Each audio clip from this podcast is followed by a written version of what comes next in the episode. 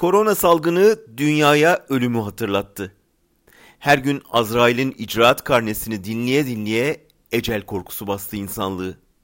Karantinalar, eve kapanmalar, maskeli suratlar ondan. İnsanlar ölümden sakınmak için en yakınlarıyla bile el sıkışmaya korkarken İstanbul'da bir gece konduda tek başına bir müzisyen ölmeye yattı. Hem de henüz 40 yaşındayken. Hem de milyonlara seslenen bir müzik grubunda çalarken. Hem de henüz 5 yıllık evliyken ve elbette herkes gibi yaşamayı severken. Peki neden? Neden İbrahim Gökçek hem de aç kalıp vücuduna büyük acılar çektirerek sonu ölüm ya da sakatlık olan bir eyleme girişti?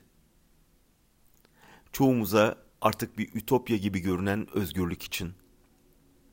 Grubu yorumla yasaksız konser verebilmek için.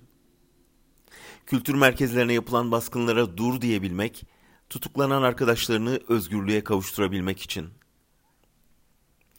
Daha uzun yaşama reçetelerinin çok sattığı bir dünyada daha uzun değil, daha anlamlı yaşamak gerektiğini öğretti bize İbrahim. Hayatı savunabilmek için bazen ölümü göze almak gerektiğini anlattı. Yatağında günden güne eriyen vücuduyla hantallaşmış toplumu sarsmayı başardı. Kısık sesiyle sağırlaşmış kamuoyunun duymasını sağladı. Ulusal ve uluslararası bir duyarlılık yarattı. İbrahim ölmesin, grup yorum yine özgürce şarkılarını söyleyebilsin diyenleri, bırakın ölsün diyen vicdansızlığa, değer mi diyen vurdum duymazlığa karşı bir araya getirmeyi başardı. Bu ruh bizim 1968'den tanıdığımız cesaretin ruhu. Elinde pankart, dilinde şiirle Amerikan donanmasının üstüne yürüyenlerin, kısa vadede yenileceğini bile bile direnişe geçenlerin ruhu. Bugün ölüm yıl dönümlerinde saygıyla andığımız Deniz Gezmiş'in, Hüseyin İnan'ın, Yusuf Aslan'ın ruhu.